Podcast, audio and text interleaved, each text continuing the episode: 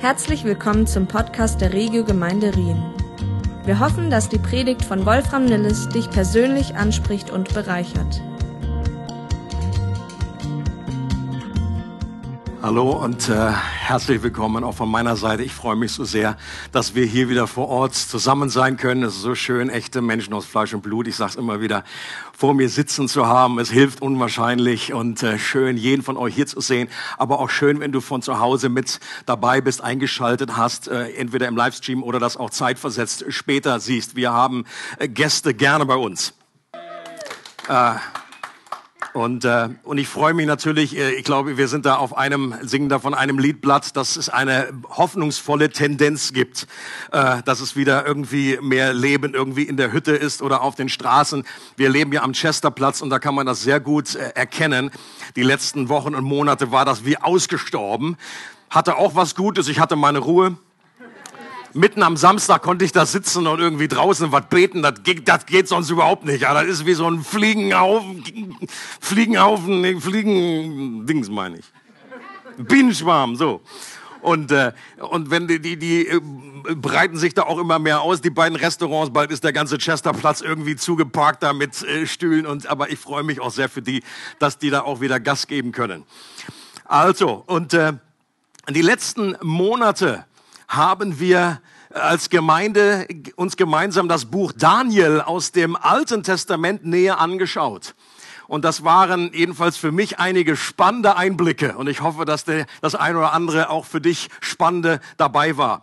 Und das ist ein Buch ist aus der damaligen Zeit im sechsten Jahrhundert vor Christus, also schon ein paar Jahre her der Daniel in Babylon und dann später auch in Susa zur Zeit der Perser lebte, wo er scheinbar auch begraben liegen soll in der Stadt Susa. Und gleichzeitig haben wir auch zeitlose Prinzipien für unser Leben im 21. Jahrhundert kennengelernt. Das ist das Geniale an der Bibel. Das ist zwar ein älteres Buch, aber das ist kein altes Buch. Das ist lebendig und da ist, spricht ein Gott, der heute noch lebt und der nicht alt wird, der immer frisch ist und der auch für unsere Zeit etwas zu sagen hat. Und heute, wer hätte es gedacht, kommen wir bereits zum krönenden Abschluss der Serie. Ja, ich merke, ich merke euren Schmerz. Ein Raunen, was da durch die Reihen geht. Aber wenn ihr schon etwas länger in der Regelgemeinde seid, dann wisst ihr, nach der Serie ist vor der Serie. Ich weiß selber noch nicht, was die neue Serie ist. Also bitte betet weiter. Ihr habt jetzt noch Möglichkeit, da Einfluss zu nehmen. Als ich so das Leben von Daniel etwas Revue passieren gelassen habe in meinem inneren Auge, sind mir vier Punkte aufgefallen, die Daniel auszeichnen. Und Punkt Nummer eins, er kannte seinen Gott. Er wusste, dass Gott der wahre König hinter all den anderen Königen war, denen sich da alle die äh, Klinke in die Hand gegeben haben. Er hat ja einiges probiert. Also Daniel war irgendwie so die eine Konstante in den damaligen Reich der Babylonier und Perser. Die Könige, die haben sich da irgendwie äh, schnell dann doch verabschiedet. Aber der wahre, wahre Konstante, der wahre König aller Könige war Gott selber der das alles gesteuert hat, der da Könige ein- und abgesetzt hat, der die äh, Herzen von Königen gelenkt hat wie Wasserbäche. Der zweite Punkt ist, er hatte einen Hunger. Daniel hatte einen Hunger nach Gottes Gegenwart. Daran erkennbar, dass er ein Mann des Gebetes war und dass er nicht ohne Gottes Nähe, ohne Gottes Weisheit, ohne Gottes Kraft leben wollte. Der dritte Punkt, er wusste um seine Identität als viel Geliebter. Daniel war ein viel geliebter und von keinem geringeren als einem oder zwei Engel wurde ihm das sogar bestätigt, die zu, bei ihm vorbei geflattert kamen, gesagt haben, du Daniel bist ein viel geliebter. Ist doch cool, aus dem, aus dem Mund eines Engels das zu hören. Und er hat ihn immer wieder daran erinnert, wer er in Gottes Augen ist. Und der vierte Punkt ist, Daniel war unglaublich mutig. Er hatte klare Werte, die für ihn nicht verhandelbar waren und für die er etwas riskiert hat, selbst wenn er dadurch sein Leben aufs Spiel setzte. Und wer jetzt bei unserer Pfingstkonferenz dabei war, dem werden diese vier Punkte bekannt vorkommen. Das waren nämlich genau die vier Schwerpunkte der Inputs von Wendy, unserer Gastsprecherin, Gott zu kennen und insbesondere ihn als unseren Vater zu kennen, Punkt Nummer eins, einen Hunger nach seiner Gegenwart zu kultivieren. Punkt Nummer zwei, eine Identität, in der Identität als geliebter Sohn oder geliebte Tochter Gottes zu leben. Und viertens, mutig etwas für Gott zu wagen und dann mal zu schauen, was Gott dadurch entstehen lässt. Also Daniel war auch bei unserer Konferenz dabei. Der hat das schon verinnerlicht. Oder Wendy hätte auch gut Daniel als äh, äh, Vorlage irgendwie nehmen können. Aber ich gehe davon aus, dass es einfach eher der Geist Gottes ist, der Dinge einfach zusammenfügt, weil es dieselbe Quelle ist, dasselbe Buch ist. Im letzten Kapitel von Daniel finden wir noch einen weiteren Punkt, was wir uns heute anschauen. Etwas, das Daniel auszeichnete und das auch jeden Christen auszeichnen kann. Und ich habe es so, ist gleichzeitig auch Titel der Predigt genannt, das Beste kommt noch.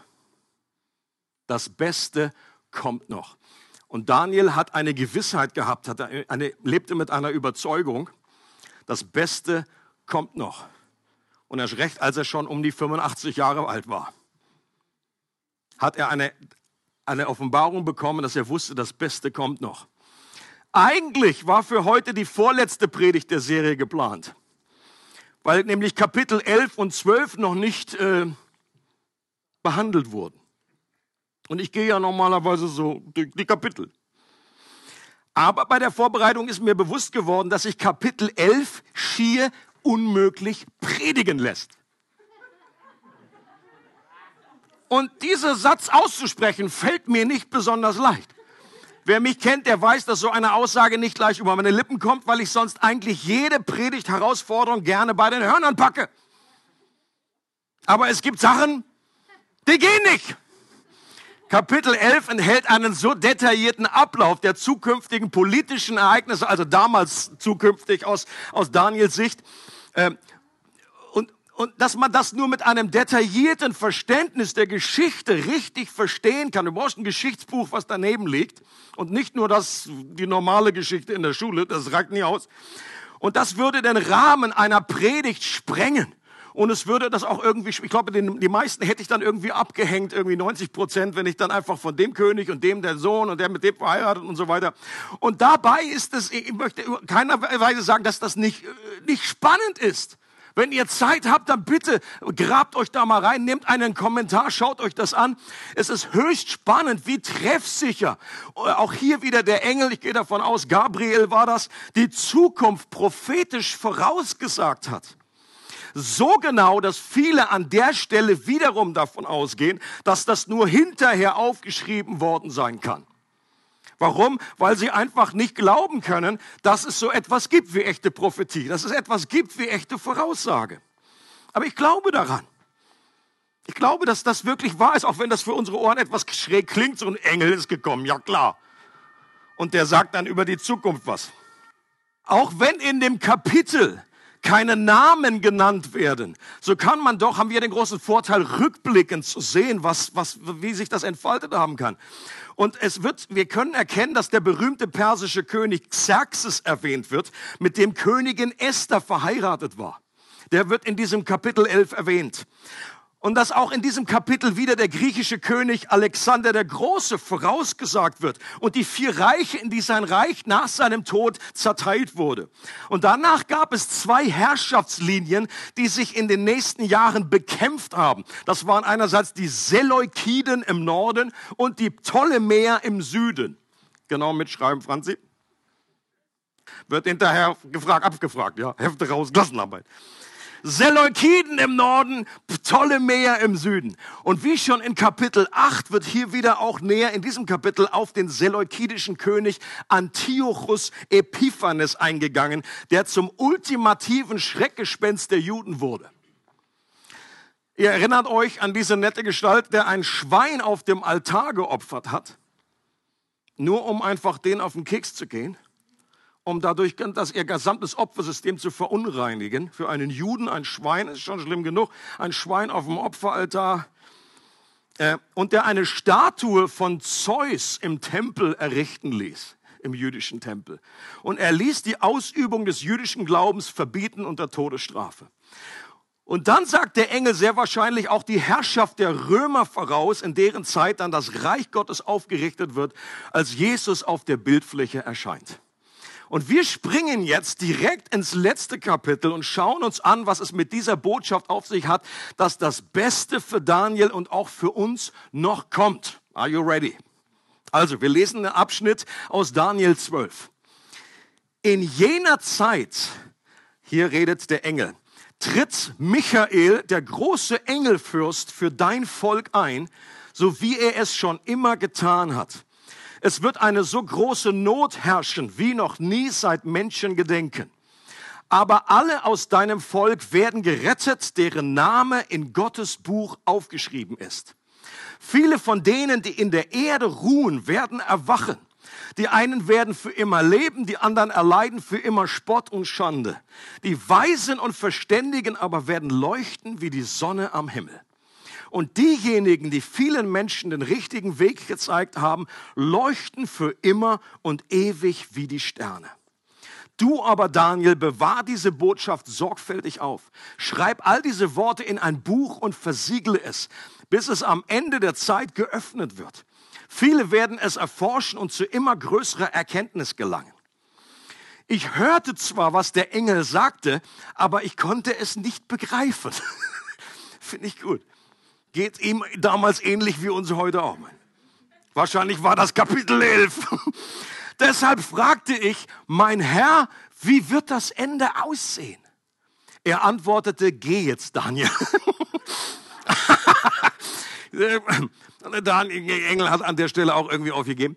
Bewahr diese Botschaft sorgfältig auf. Das Buch soll versiegelt bleiben, bis das Ende kommt. Gott wird viele Menschen auf die Probe stellen. Er wird sie läutern, damit ihr Glaube sich bewährt. Doch alle, die von Gott nichts wissen wollen, werden sich weiterhin gegen ihn auflehnen.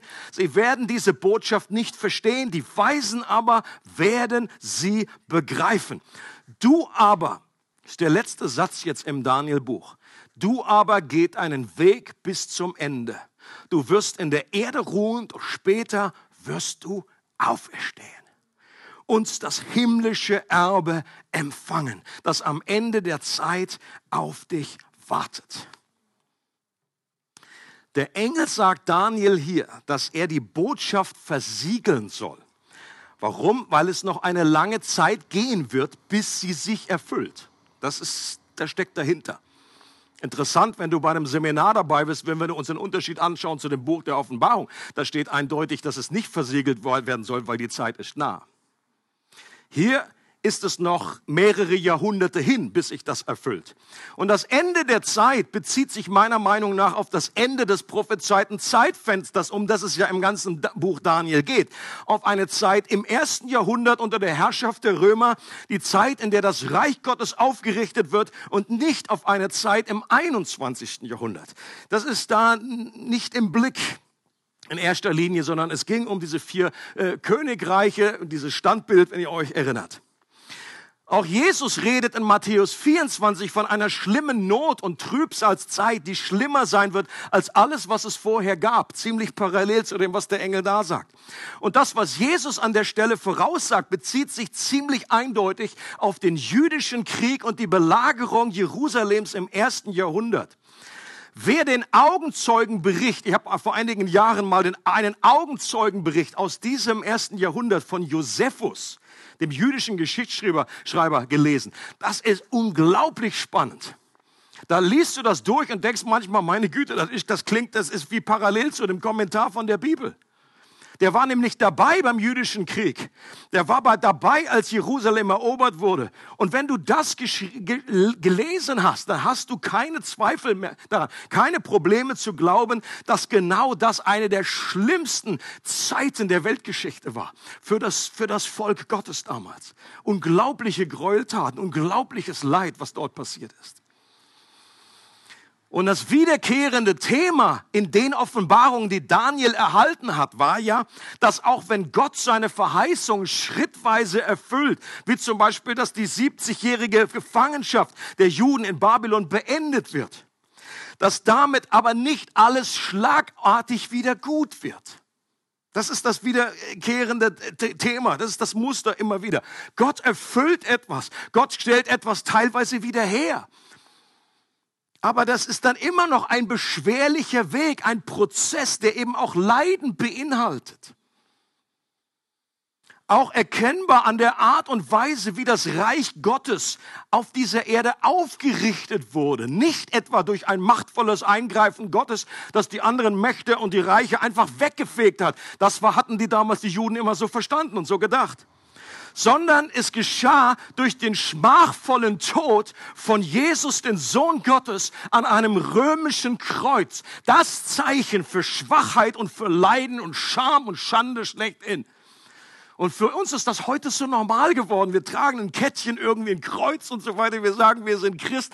Für die damalige Welt war das, die ersten Christen und die damals die Juden, das war ein unglaubliche Quadratur des Kreises, das zusammenzubringen, einen herrlichen und siegreichen Messias, der an einem Kreuz elendig verreckt ist.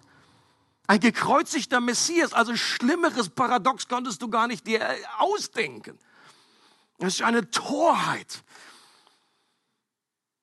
sagt Paulus an einer Stelle, und ein Anstoß für Menschen. Und selbst nach der glorreichen Auferstehung, Jesus ist ja nicht am Kreuz geblieben, er ist nicht am Grab geblieben, sondern er ist wieder lebendig, er ist wieder auferstanden. Dürft ihr ruhig Amen sagen dazu an der Stelle, auch wenn es nicht Ostern ist. Und selbst nach der glorreichen Auferstehung Jesu, als er seinen Nachfolgern den Heiligen Geist schickt und sie in die Welt aussendet, war dieser Auftrag immer umkämpft.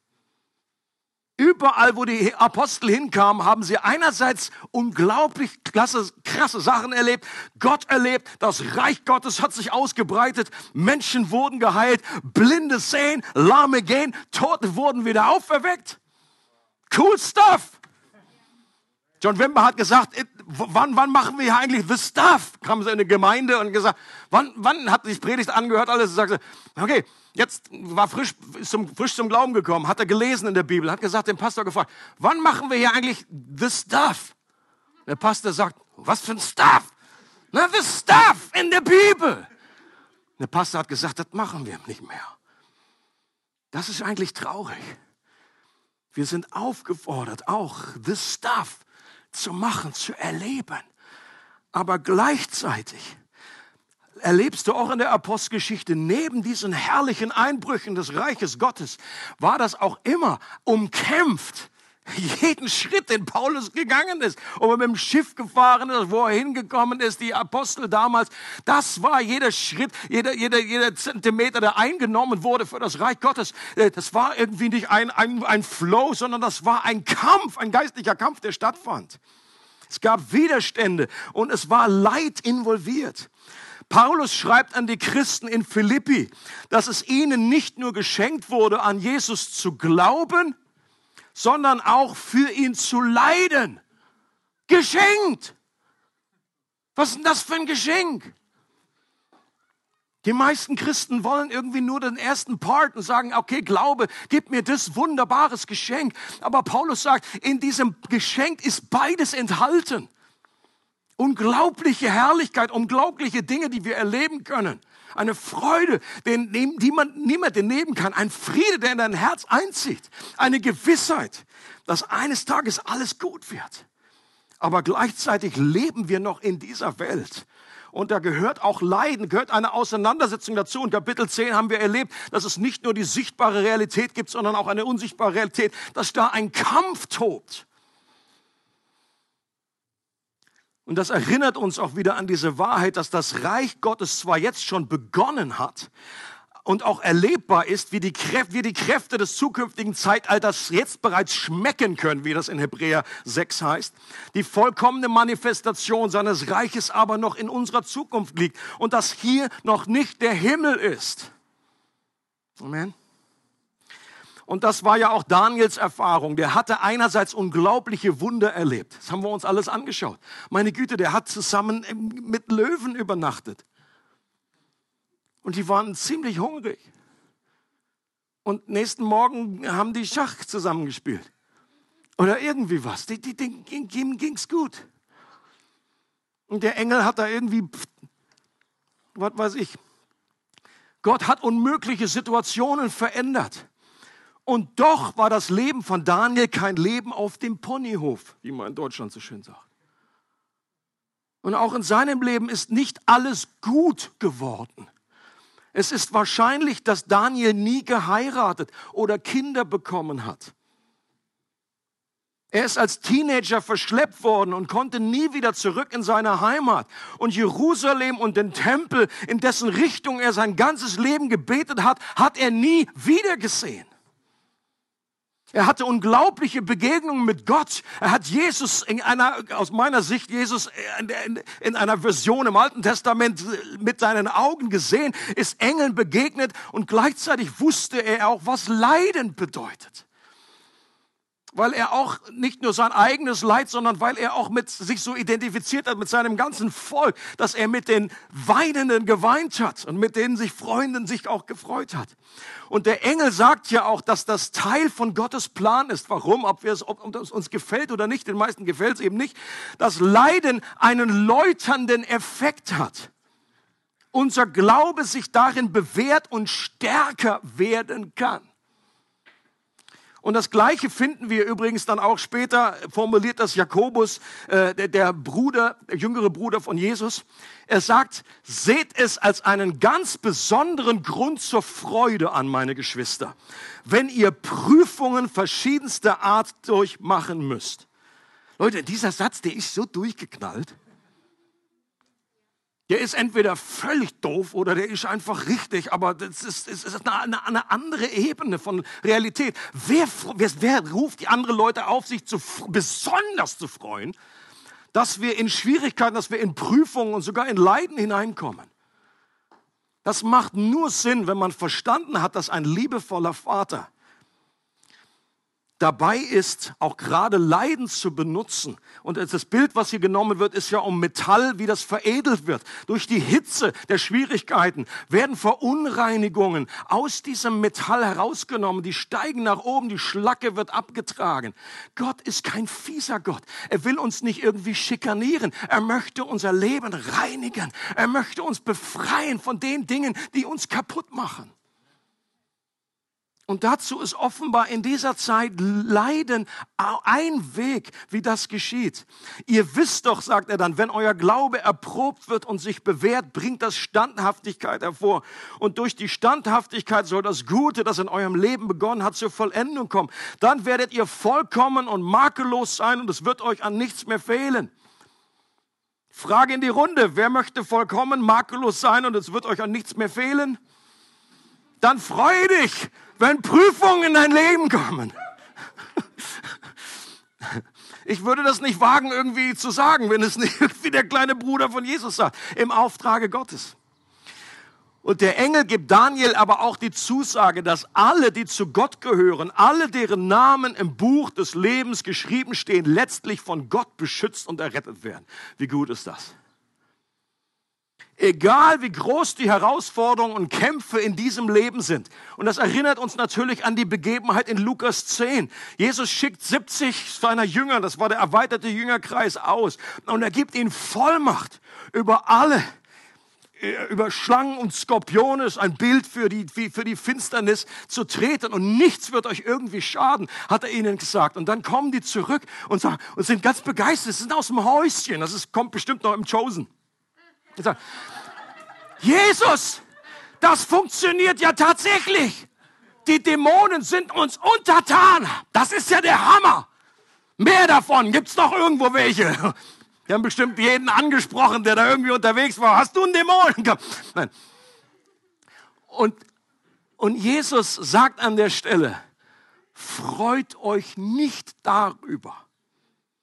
Und ich glaube, das ist auch hier, es ist einfach, mein, mein Verständnis ist, dass es eine Art Sprach, Sprachfloskel ist, ähm, um zu zeigen, okay, freut euch mehr darüber. Ich glaube, Jesus verbietet an der Stelle nicht, dass wir happy sein dürfen, wenn sich sein Reich ausbreitet, wenn, wenn, wenn jemand krank ist, der geheilt wird, wenn dämonisch belasteter befreit wird. Natürlich dürfen wir uns darüber freuen. Also, das ist nicht Gottes. Jesus sagt aber, das ist nicht die wichtigste Priorität. Okay? in euren Erfolg, in eurem Ministry. Das ist, das kann mal klappen, das kann mal weniger. Das ist nicht die Konstante eures Lebens. Freut euch darüber, dass eure Namen im Himmel angeschrieben sind.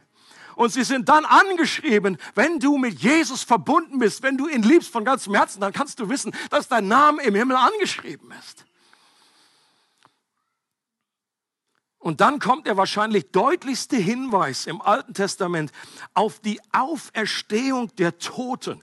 Das ist interessant, dass, dass so, so ein zentrales Thema im Neuen Testament eigentlich sehr abwesend ist im Alten Testament. Da gibt es immer wieder mal kleine Hinweise, irgendwie, dass es eine Auferstehung gibt. Und die deutlichsten, deutlichsten Hinweise gibt es hier im Buch Daniel. Und das lesen wir nochmal, diese Stelle. Viele von denen, die in der Erde ruhen, werden erwachen. Die einen werden für immer leben, die anderen erleiden für immer Spott und Schande. Die Weisen und Verständigen aber werden leuchten wie die Sonne am Himmel.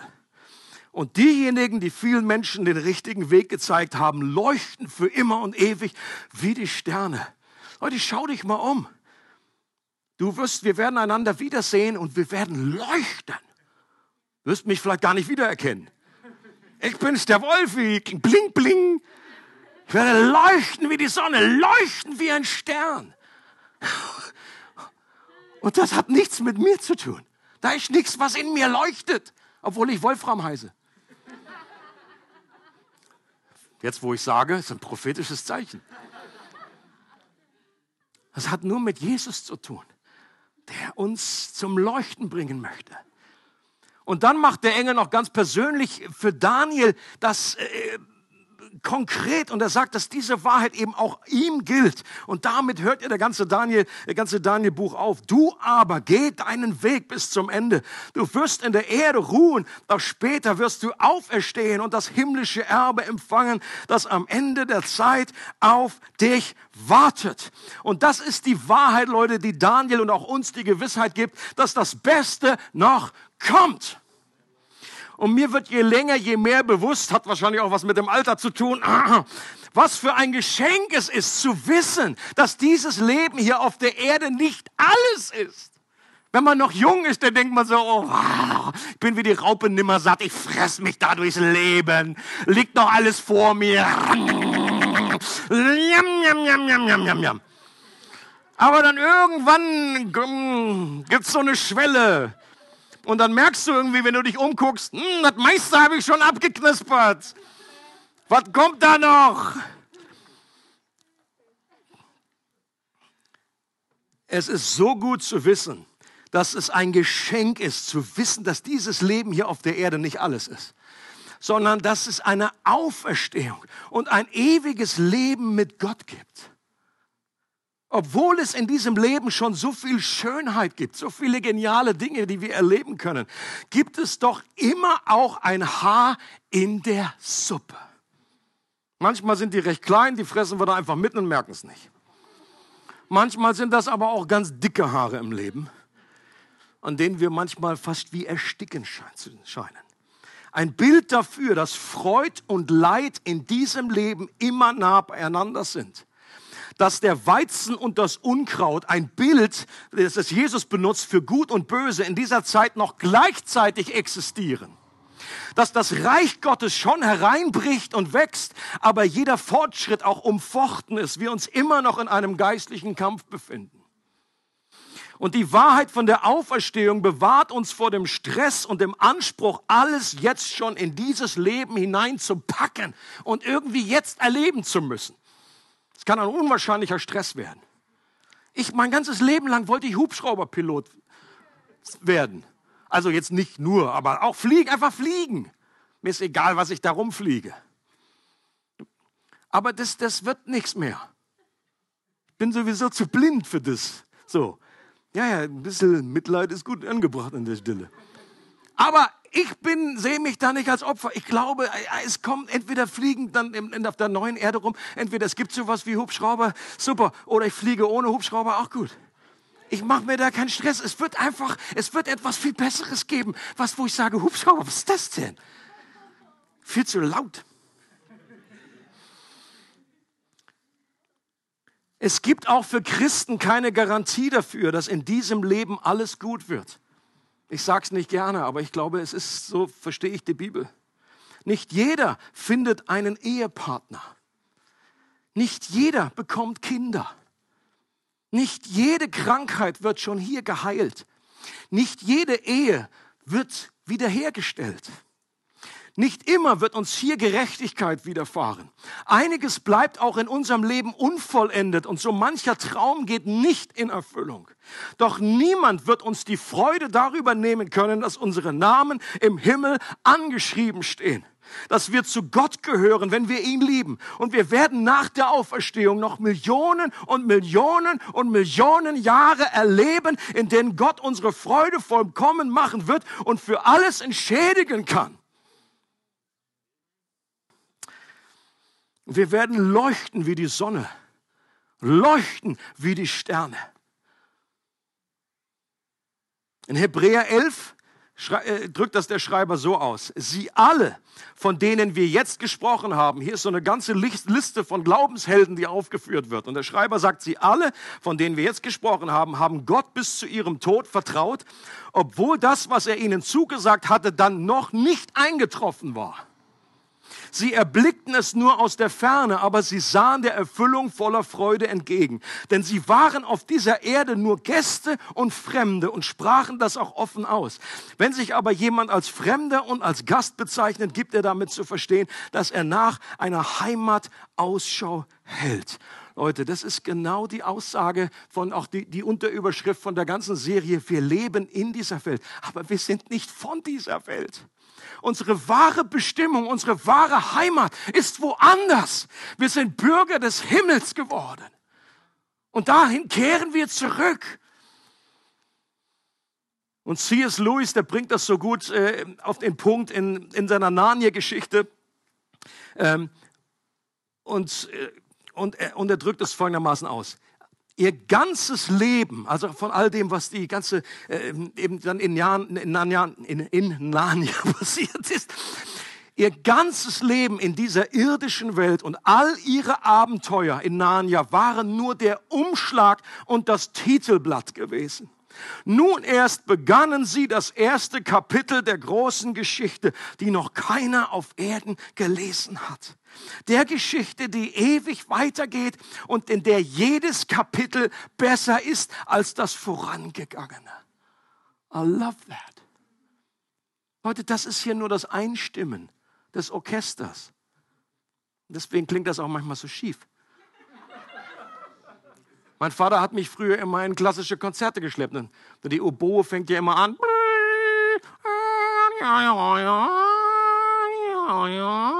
Denkst du, wenn du das erste Mal hörst, Alter, was ist das denn? Haben die, nicht, haben die was auf den Ohren oder was? Dann kommt die Symphonie.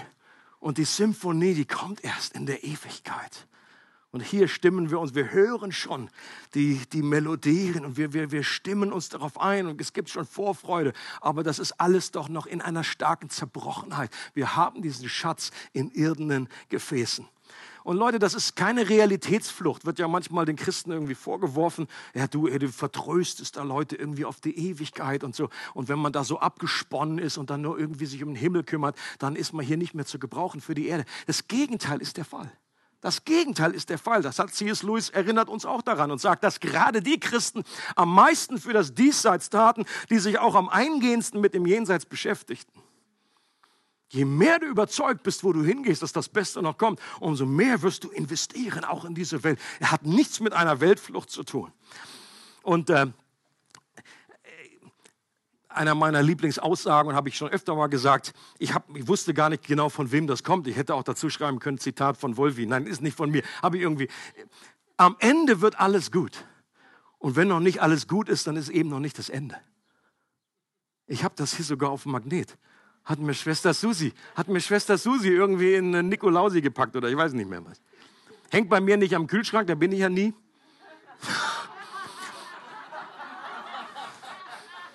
Hängt bei mir über der Tür. Am Ende, Leute, wird alles gut. Wenn noch nicht alles gut ist, ist es eben noch nicht das Ende. Und es gibt in der heutigen Zeit einen aus meiner Sicht modernen Prophet mit, ich habe hier Anführungsstrichen, für diese Hoffnung der Auferstehung. Und sein Name ist Philipp Mickenbecker. Ich weiß nicht, wer, wer kennt den? Ungefähr die Hälfte, Drittel. Philipp Mickenbecker. Der ist 24 Jahre, wenn ich richtig liege. Und der hat mit seinem Zwillingsbruder Johannes einen YouTube-Kanal vor mehreren Jahren gestattet. Und das sind die Real Life Guys. Und das ist höchst spannend. Schaut euch das mal an. Die haben unglaublich verrückte Sachen gemacht. Die wollten im Grunde einer jungen Generation, die irgendwie so äh, Coach Potato ist und immer nur zu Hause hockt und irgendwie nichts mehr gescheit macht, äh, geht doch mal nach draußen. Und die Kinder sagen, was ist draußen? Kann man da auch irgendwie mit dem Joystick hin? Die einfach motivieren wollten, einfach mal Abenteuer zu erleben. Und die haben die verrücktesten Sachen mit, mit so einer Badewanne gemacht. Die Badewanne, die fängt an zu fliegen. Das ist wie so eine Riesendrohne. Die Badewanne haben sie in U-Boot umgebaut. Sie haben sich irgendwie einschließen lassen in so einem Baumarkt und haben dann irgendwie so eine Loopingbahn, so eine Achterbahn mit dem Ding gebaut. Also unglaublich starkes Zeugs. Und ähm, vor einigen Jahren ist bei ihm Krebs diagnostiziert worden. Ich weiß nicht, wie lange das genau her ist. Hat Chemotherapie bekommen, äh, doch vor nicht, dann war es wieder in Remission, es ist wieder besser gewesen eine Zeit lang. Aber vor nicht allzu langer Zeit kam der Krebs zurück. Und wenn du seine aktuellen YouTube-Filme anschaust, würdest du nicht vermuten, dass er Lymphdrüsenkrebs im Endstadium hat und der Arzt ihm nur noch wenige Wochen zu leben prognostiziert hat. Ist eigentlich ein Wunder, dass der jetzt überhaupt noch am Leben ist, dass es ihm überhaupt noch so gut geht. Da sagt er selber, ich habe keine Ahnung, wie das möglich ist. Und er zeigt auch Bilder von seiner offenen Brust, wo der Tumor wächst. Und äh, musst du gut überlegen, ob du das sehen willst. Es ist nicht für, für, für alle Zartbeseiteten. Das sieht nicht gut aus. Und er selbst ist davon überrascht, das habe ich schon äh, gesagt, wie gut es ihm äh, doch in dieser Zeit ging. Äh, wohl in dem letzten Video habe ich gesehen, merkt er Atemnot, weil der, der, Tumor so groß ist, dass es auf seine Lunge drückt und auch seine Herzwand jetzt schon irgendwie da wegdrückt. Und in, in diesen letzten Monaten ist er von einem Event zum anderen gereist und war auf den unterschiedlichsten Formaten im deutschen Fernsehen, Schweizer Fernsehen, zum Beispiel in Stern TV zu sehen gewesen. Ähm, und das ist ein Big-Format in Deutschland. Und die Frage ist, warum? Warum ist er da gewesen? Weil er trotz seiner menschlich aussichtslosen Lage eine unglaubliche Hoffnung verbreitet. Und diese Hoffnung auch klar benennt. Er erzählt nämlich davon, wie ihm vor einigen Jahren Jesus begegnet ist und in ihn einen nicht zu beschreibenden Frieden geschenkt hat das war so real für ihn, dass er jetzt weiß, wo er hingeht, wenn er stirbt.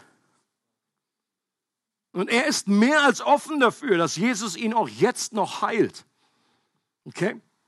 Betet, er betet selbst dafür. Er glaubt daran, dass Gott das auch noch im letzten Moment tun kann, auch weil alles irgendwie dagegen spricht. Und gleichzeitig ist er ziemlich tiefenentspannt an der Stelle, dass auch wenn er nicht auf dieser Erde weiterleben kann, er auf jeden Fall auferstehen und einer viel besseren Realität weiterleben wird. Er ist überzeugt, dass das Sterben ein Gewinn ist und keine Katastrophe. Leute, aus dem Mund von einem 24-Jährigen ist das unglaublich powerful. Er hat keine Angst vor dem Tod selbst. Natürlich das Sterben, der Prozess, das ist für niemanden angenehm. Aber vor dem Tod selbst, er hat, Paulus sagt, er hat seinen Stachel verloren. Es ist einfach ein Übergang in eine andere, bessere Welt. Er ist sich über, er ist überzeugt, dass das Beste noch kommt. Leute, in meiner Lebzeit habe ich noch nicht erlebt, dass diese hoffnungsvolle Botschaft der Auferstehung so konkret in den deutschsprachigen Medien vertreten war. Das ist unglaublich, was Gott getan hat durch das Leben und auch jetzt durch diesen Schicksalsschlag, sagen wir, aber wie Gott das benutzt. Den äh, könnt ihr euch anschauen, irgendwie natürlich auch in vielen Gemeinden ist der rumgereist, äh, gereicht und gereiste äh, in den letzten Monaten. Der Johannes Hartl, langes Interview, dann im ICF, Leo Bigger hat ihn interviewt.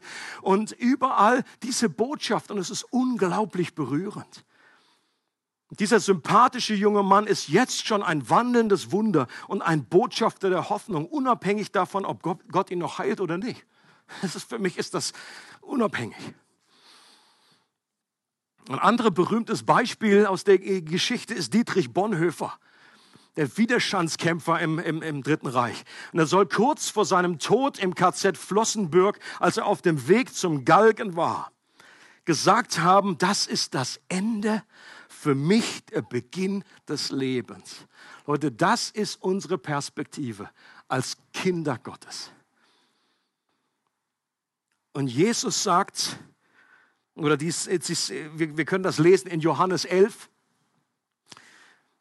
da ist Lazarus gestorben der Freund von Jesus. Die, die waren besonders eng miteinander verbunden. Lazarus und äh, seine beiden Schwestern Maria und Martha. Und Lazarus war krank und Jesus hört davon und Jesus sagt, okay, ähm, er ist nicht sofort gegangen, sondern ist da noch absichtlich geblieben an dem Ort, wo er war. Und in der Zwischenzeit ist, ist Lazarus gestorben. Und Jesus kommt zurück und die, ähm, Schwester die Martha wird aufgebracht gewesen sein und sagt, Jesus, wenn du da gewesen wärst, du hättest ihn retten können. Der hätte nicht sterben können. Aber auch jetzt weiß ich noch, auch jetzt bin ich noch überzeugt, wenn du bittest, dann wird Gott, dein Vater, dich erhören. Und Jesus sagt, Lazarus wird auferstehen. Aber sie denkt natürlich nicht, dass der jetzt aufersteht. Sie sagt, ja, ich glaube, dass er auferstehen wird. Am, am Ende der Zeit, bei der Auferstehung der Gerechten, von allen Menschen, dann wird er auch auferstehen. Vielleicht hat sie diese Daniel-Stelle im Kopf gehabt. Und Jesus sagt zu ihr, ich bin die Auferstehung und das Leben. Wer an mich glaubt, wird leben, auch wenn er stirbt. Und wer lebt und an mich glaubt, wird niemals sterben. Glaubst du das? Und natürlich meint Jesus an der Stelle nicht, wer, lebt, wer an mich glaubt, der wird niemals sterben, dass wir als Christen nicht irgendwie äh, physisch sterben. Das ist nicht das, das ist seine Aussage, sondern er sagt, wir, wir, Jesus betrachtet den Tod als eine Trennung von Gott. Das ist das Wahre, was hinter dem Tod steckt. Und wenn wir Christen, wenn wir zu ihm gehören, dann ist dieser physische Tod nicht mehr das wahre Sterben, es ist einfach ein Übergang. Paulus sagt, ich lege mein altes Zelt ab und komme in ein neues Zelt hinein. Das ist die neue Hoffnung. Der Tod selbst hat für einen Christen seinen Schrecken verloren. Er ist immer noch ein Feind, der aber seinen giftigen Stachel verloren hat. Und die Frage, die möchte ich gerne weiterleiten, die Jesus auch am Schluss der Martha stellt. Glaubst du das? Glaubst du das? Und wenn du das glaubst, dann darfst du neu dankbar sein, an diesem Tag neu feiern. Dann müssen wir nicht erst nur auf Ostern warten, bis wir diese Auferstehung, dieses, diese Wahrheit der Auferstehung neu betonen. Das ist eine Realität für unser ganzes Leben. Wenn du das glaubst, dann bist du einer der glücklichsten Menschen auf diesem Planeten. Dann hast du den Jackpot geknackt. Dann hast du den größten Schatz in Christus, weil du mit ihm verbunden bist, weil sein Tod und seine Auferstehung auch zu deinem Tod und zu deiner Auferstehung wurden. Du bist mit ihm verbunden. Das ist übrigens das, was wir durch die Taufe eben auch zum Ausdruck bringen. Ähm Und so froh wie ich darüber bin, dass ich durch den Glauben wissen darf, dass ich ewiges Leben habe, so tragisch finde ich es, dass viele Menschen diese Zuversicht und Gewissheit eben noch nicht haben oder im Moment nicht wollen. Ich kann mir ein Leben ohne diese Hoffnung gar nicht mehr vorstellen. Wie furchtbar muss das sein, wenn man einfach weiß, okay, das ist alles, irgendwann ist diese Zeituhr abgelaufen und dann was kommt danach? Keine Perspektive zu haben. Und das ist unglaublich gut zu wissen, dass wir noch ewig leben können. Dass dieses Leben nicht vorbei ist hier mit den 80 Jahren oder wie auch immer oder mit den 24 Jahren, was auch immer geschieht mit dem Philipp. Und dieser Glaube ist ein Geschenk. Wenn du das noch nicht glaubst, dann kannst du dich beschenken lassen mit diesem Glauben. Im Römerbrief heißt es, der Glaube kommt aus dem Hören. Wenn er noch nicht da ist, kann er kommen. Der Glaube kommt. Und du kannst dich beschenken lassen durch diesen Glauben, den du erhalten kannst, dass Jesus selbst die Auferstehung und das Leben ist. Und Jesus ist nur ein Gebet von dir entfernt. Du musst keine geistlichen Klimmzüge machen, du musst nicht irgendwie das Vaterunser auswendig lernen, du musst nicht Griechisch studieren, du musst nicht irgendwelche Fastenübungen machen. Es reicht ein kleines Gebet. Und ich muss immer an der Stelle daran denken, an den einen Mann, der mit Jesus zusammen gekreuzigt wurde und der einfach nur gebetet hat, Jesus, denk an mich, wenn du in dein Reich kommst. Und Jesus mit dem letzten Atemzug, mit der letzten Kraft, die er hat, wendet sich an diesen Mann und sagt, heute wirst du mit mir im Paradies sein.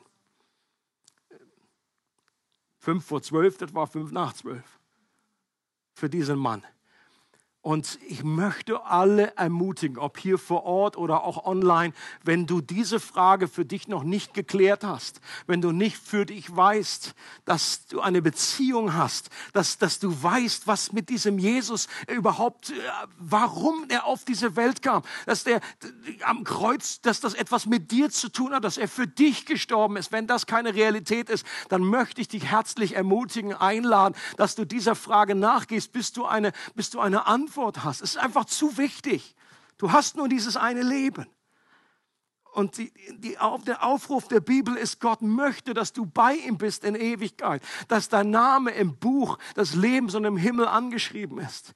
Und du kannst dich einfach an ihn wenden und sagen, Gott, hilf mir, schenk mir auch diese Hoffnung. Wenn das stimmt, dann möchte ich dich in meinem Leben haben. Ich möchte diesen Frieden, ich möchte diese Freude, ich möchte diese Kraft, diese Gewissheit, dass das Beste noch kommt. Und ich lade dich herzlich ein, es sind Leute auch hier vor Ort, die können mit dir beten. Wenn ihr online seid, ihr könnt euch euch einschalten gleich in das Zoom-Gebet. Ihr könnt Fragen stellen. Ihr könnt weiterhin eure, unsere Gottesdienste euch einschalten. Das Beste ist, was wir machen können, ist, sein Wort zu lesen. Nimm dir ein Evangelium und lies es durch. Matthäus, Markus, Lukas, Johannes. Du hast viel zur Auswahl. Das ist völlig schnubbel. Mir ist egal, was du liest. Lies.